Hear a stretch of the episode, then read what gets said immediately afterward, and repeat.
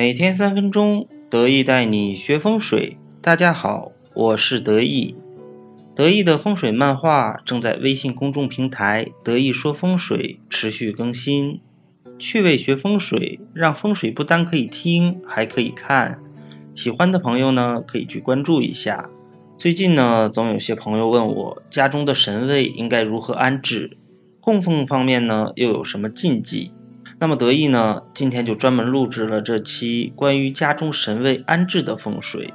首先呢，供奉神位的数目要单数，以一、三、五尊为佳，切记不可以放两尊或者是四尊，因为主神要安置于中间。佛像如果是双数，会分不清主次，导致对神的不敬。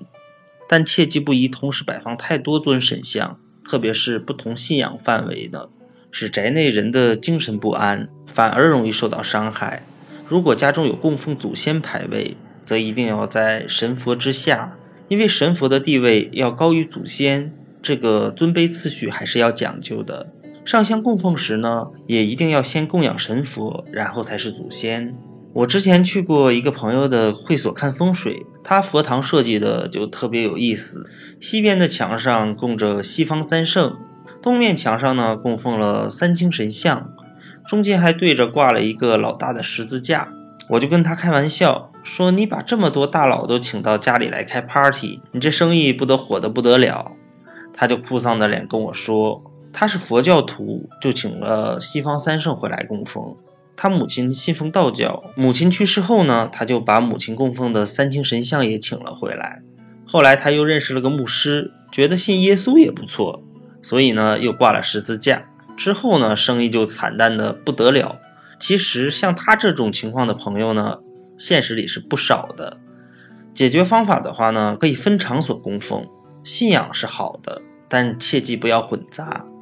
其次呢，香炉设置也是非常重要的。基本上呢，香炉不要太低，不可以低于神像的心窝，至少要在心窝和肚脐之间。当然，也不可以过高。不可高于佛像的喉咙，若是高度出差错，就会发生不聚财的情形。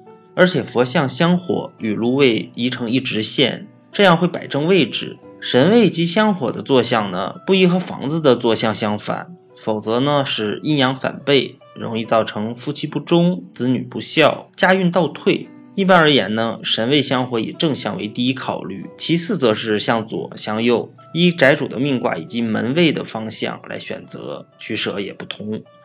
在神位前的日光灯呢，也不宜冲射神像，不可以用聚光灯。神桌上方呢，也不宜有横梁，除非是神桌置放的楼层较高，上方又有天花板。另外呢，神桌上面呢，不宜有马达声响，例如冷气机、抽风机、音箱等，否则会打扰神明的清修。另外呢，神位后面不可以靠窗，靠阳台。要有固定的墙为靠山，这样的神像才会坐得稳，方可以护佑家人。如果确实没有适合的墙面作为后靠，则至少要做一个大的神柜以作靠山。因为大门处呢是极易受到气场冲击的，关门时呢还会发出砰砰的声音，容易导致神佛的气场不稳。但是像五财神这样的神像除外，因为它本身呢就是要站在门口守门的。所以呢，只有这样的神像才可以供置在正门口。但切记，如果正门口呢供奉了关公，那么鞋柜呢在旁边就是不适宜的，要把鞋柜移开。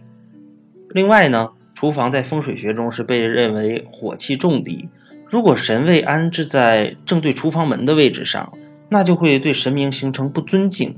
而厨房呢，里面也是有外冲的火气的，导致冲煞。这不仅呢不能得到庇佑，还会导致家里人情绪暴躁，影响健康。化解方法呢，在神位和厨房之间摆一个小罗盘，或者是摆放五帝钱，或者是麒麟。除了正对厨房门有危害之处外，其实正对厕所门也只会有过之而无不及。厕所呢是排污之所，聚集着很多脏邪之气，并且湿气很重。